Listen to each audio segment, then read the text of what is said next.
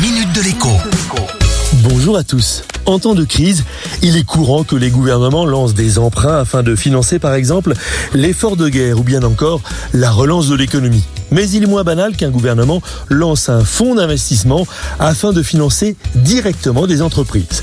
C'est pourtant ce qu'il est possible de faire depuis hier soir en allant sur Internet et en tapant 123-im.com ou encore en demandant de l'aide à son banquier. Concrètement, la Banque publique d'investissement, BPI, a rassemblé quelques 1500 PME, souvent assez jeunes, la plupart du temps innovantes, et les a placées virtuellement, bien sûr, dans un portefeuille d'investissement. Tout un chacun peut donc décider de devenir actionnaire de ce fonds d'investissement et donc par contre-coup d'une toute petite partie de ces 1500 PME majoritairement françaises.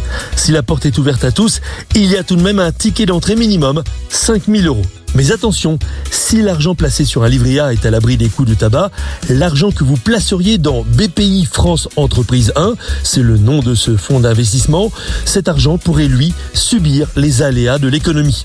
On peut donc gagner 5 à 7% par an si tout va bien, ou bien perdre une partie de son capital à la sortie, sachant que les souscripteurs embarquent forcément pour 5 ans. Réfléchissez bien et à lundi. Minute de l'écho avec Jean-Baptiste Giraud sur radioscoop.com et application mobile Radioscoop.